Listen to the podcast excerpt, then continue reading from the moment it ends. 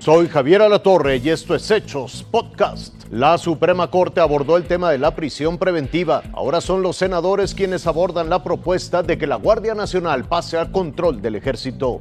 La Suprema Corte de Justicia comenzó con el debate sobre si en México debe o no desaparecer la prisión preventiva oficiosa. El Tribunal Pleno analiza el proyecto del ministro Luis María Aguilar, quien concluye que dicha figura viola derechos humanos como la presunción de inocencia. Únicamente se podrá dictar por el juez correspondiente siempre y cuando el Ministerio Público justifique las razones por las que una persona a la que se le acusa de cualquier delito pueda ser un riesgo para la sociedad en general. Al igual que su colega Juan Luis González Alcántara Carranca, expuso que la Corte debe buscar velar por la mayor protección de los derechos humanos y las libertades de las personas. Votaré a favor del proyecto puesto que considero que las normas impugnadas se insertan dentro de un sistema de prisión preventiva automática que incumple con los derechos humanos. En contraparte, tres integrantes del máximo tribunal se han pronunciado abiertamente por mantener la prisión preventiva oficiosa. Ha demostrado ser indispensable desde su inclusión en 2008 para la protección de los derechos humanos de las víctimas, de la sociedad en general. Los ministros Alberto Pérez Dayán y Loreta Ortiz acompañaron esta postura.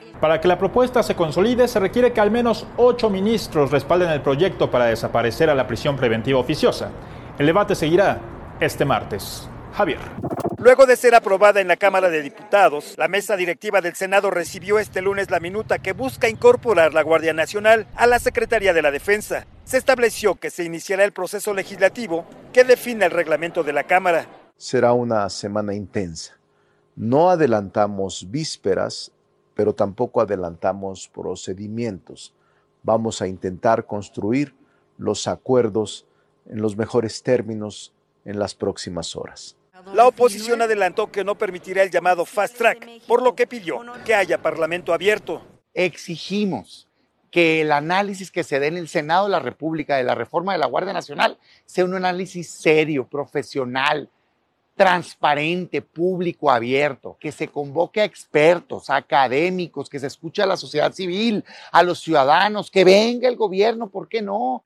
También exigieron congruencia a los legisladores de Morena. Desde que se aprobó la Guardia Nacional, por unanimidad, no hubo un solo diputado, no hubo un solo senador que no votara a favor de que esta Guardia Nacional, que era propuesta también del presidente, fuera una Guardia Civil, no militar. Por ahora se pretende que la reforma se turne a comisiones este mismo martes, pero según el reglamento del Senado, si hay acuerdo entre las dos terceras partes del Pleno, se puede obviar este trámite.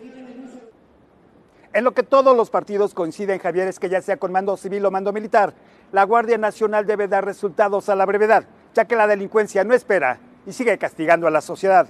Javier, el reporte.